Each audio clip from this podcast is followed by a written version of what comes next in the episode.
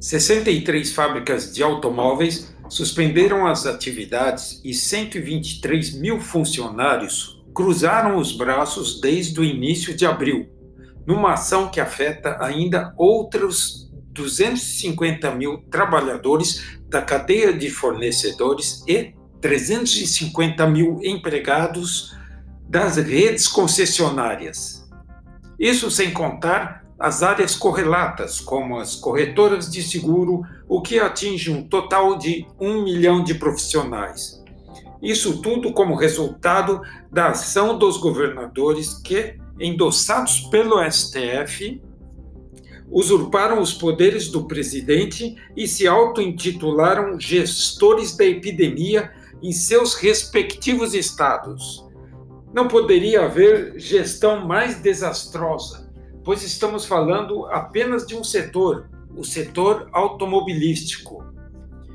Porque parar uma montadora de automóveis não é uma tarefa simples. Isso envolve negociações com fornecedores, sindicatos e extenso planejamento.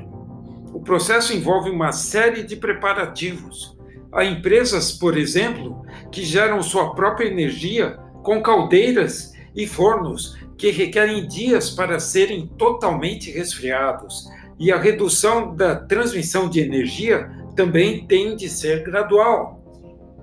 O setor, o setor de pintura, por exemplo, também é bem delicado, pois envolve o bombeamento de tintas e, se parar de uma vez, as tintas secam e entopem os dutos.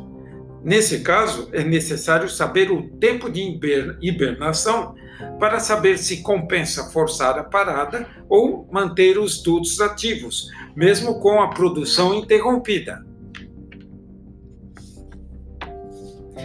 Mas como fazer isso se os governadores anunciam um novo período de isolamento a cada 15 dias?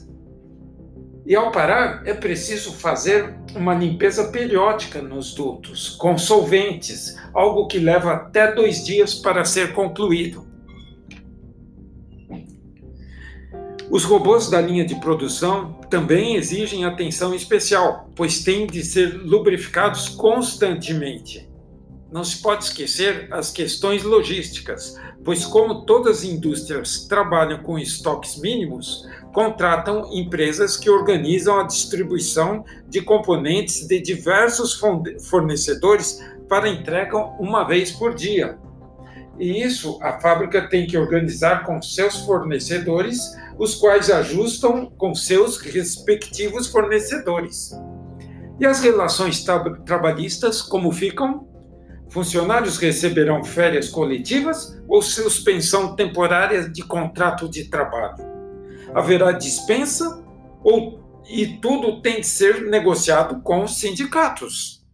Enfim, as perdas serão enormes e executivos do setor ainda não sabem calcular o valor do prejuízo, só sabem que será enorme.